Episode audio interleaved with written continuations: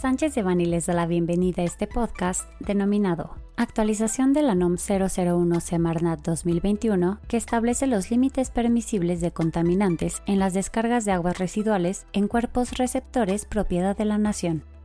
Les recordamos que este material es únicamente informativo, por lo que no puede ser considerado como una asesoría legal. Para más información, favor de contactar a nuestros abogados de manera directa.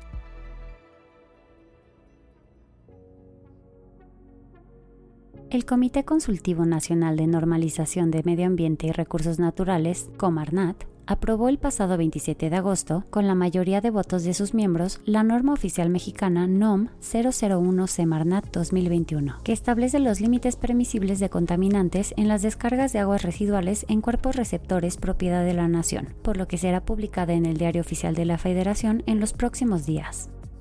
Dicha norma sustituye a la emitida en 1996 y sus principales modificaciones consisten en se introducen nuevos parámetros de color verdadero, demanda química de oxígeno y toxicidad.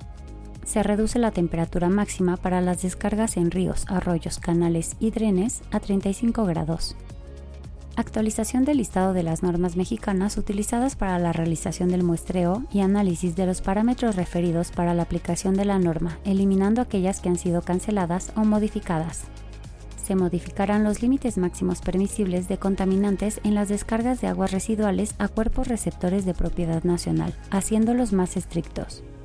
se incorporará el parámetro carbón orgánico total para medir la carga orgánica de contaminante en aguas con una concentración mayor a 1000 mg por litro de cloruros. Se introduce también el concepto de valor instantáneo, que es el resultado obtenido del análisis de laboratorio de una muestra de agua residual colectada con motivo de la verificación realizada por Conagua o Profepa.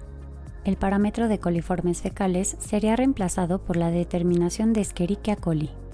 se modificará la forma en la que se clasifican las descargas de agua residual, considerando la naturaleza del cuerpo receptor, ríos, arroyos, canales y drenes, embalses, lagos y lagunas, zonas marinas mexicanas y estuarios, y suelos, riego de áreas verdes o infiltración y otros riegos.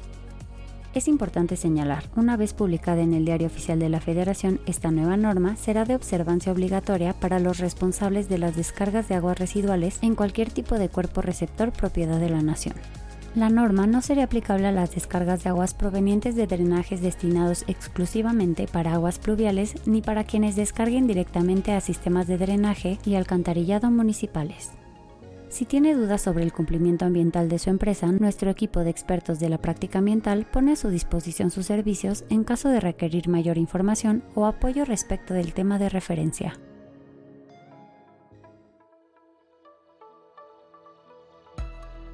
Este contenido fue preparado por Francisco Andrés Gámez Garza y Claudia Georgina García González,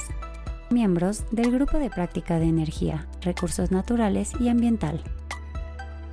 Para cualquier duda o comentario de este material, favor de contactarnos directamente o visite nuestra página www.sanchezdevani.com.